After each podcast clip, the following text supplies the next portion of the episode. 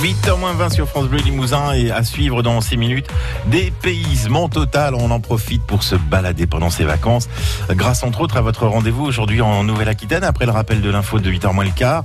On va faire le tour des grandes férias du sud-ouest qui commencent aujourd'hui. On va se promener, euh, voir euh, comment ça se passe à, Mont-de-Marsan pour euh, les fêtes de la Madeleine. On va aussi aller du côté de Bayonne, à Dax, dans les Landes. Enfin bref, on va faire le tour de tout cela, vous raconter bien évidemment comment ça se passe et si les entrées sont payantes ou pas pour ces différentes férias parce qu'il y a du changement cette année. On va en parler aujourd'hui en Nouvelle-Aquitaine tout à l'heure à 7h46. Ne manquez pas ce rendez-vous. Ne manquez pas aussi le bon conseil de lecture d'Aurélie Jansens. Il arrive maintenant. Le livre du jour, Aurélie Jansens. Si vous cherchez le livre à glisser dans votre valise, le bon pavé qui vous tiendra en haleine, mais où on peut aussi réfléchir et apprendre des choses, j'ai le livre qu'il vous faut. Certains d'entre vous ont déjà succombé au succès d'Au revoir là-haut de Pierre Lemaître, soit quand il était sorti en livre, soit au cinéma avec la superbe adaptation qu'en avait fait Albert Dupontel. Dans La danse des vivants d'Antoine Rau, on retrouve cette période juste à la fin de la Première Guerre mondiale, mais c'est encore une autre histoire qu'Au revoir là-haut. On est entre la comédie et le drame, le roman historique et le roman d'espionnage. Le livre commence à l'été 1918. On est dans un hôpital militaire où un jeune soldat se réveille complètement amnésique. Il a tout oublié. Son identité, ses souvenirs, ce qu'il a fait ces derniers mois.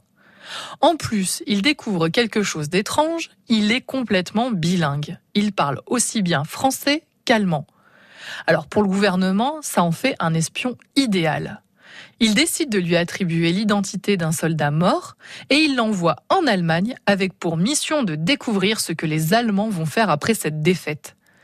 Il doit essayer de savoir s'ils sont déjà prêts à se relever et à recommencer. La récompense, si sa mission réussit, n'est ni plus ni moins que la vérité sur son identité.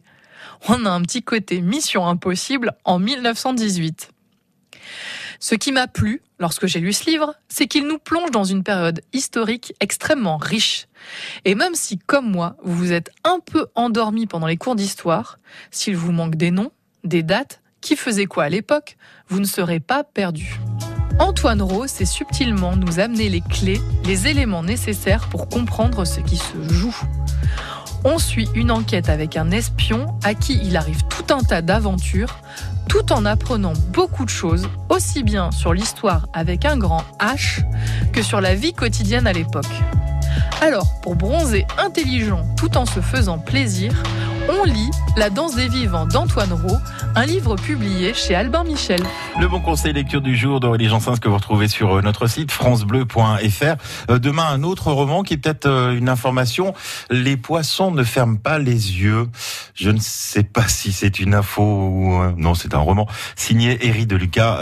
Aurélie nous en parlera particulièrement demain aux alentours de 8h20. France Bleu Limousin. France Bleu.